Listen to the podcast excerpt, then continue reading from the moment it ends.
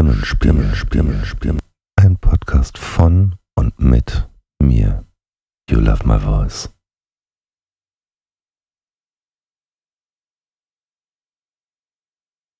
Ja, in der heutigen Folge geht es um ein Erlebnis, das ich mal im Grunde genommen so oder so ähnlich auf einer Playparty gehabt habe. Natürlich nicht komplett so, sondern ich habe natürlich ein wenig abgewandelt. Die Bässe dröhnten, als er durch die kleinen Gruppen auf dem Playground ging. Im Spa-Bereich war nicht viel los gewesen. An der Bar sorgte eh der Barkeeper für Ruhe und Ordnung. Er sah sich um. Seine Erwartungen gegenüber Möglichkeiten auf dieser Party etwas auszuleben waren gegen Null gewesen, als er heute Abend hier angerückt war.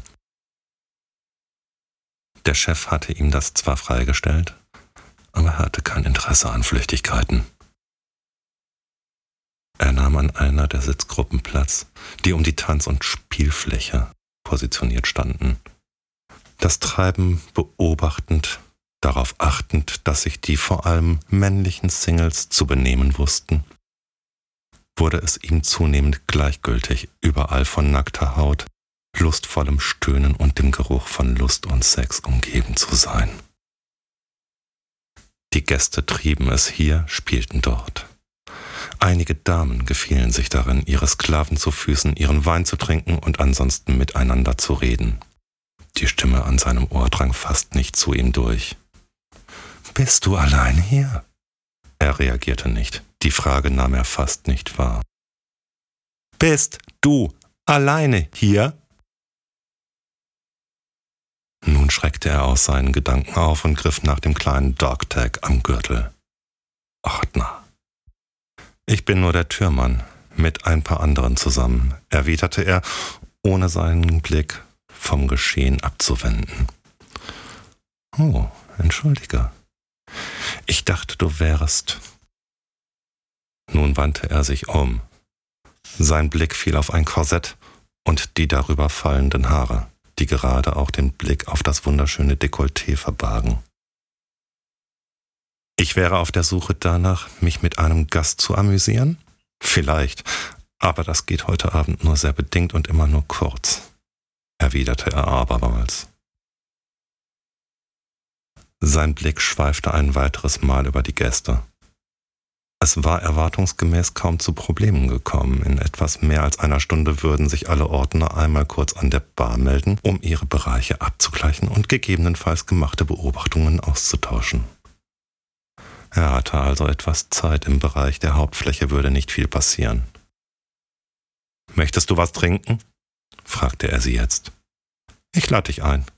Irgendwofür ist das hier ja gut, grinste er, das Dogtag vor ihr Gesicht haltend.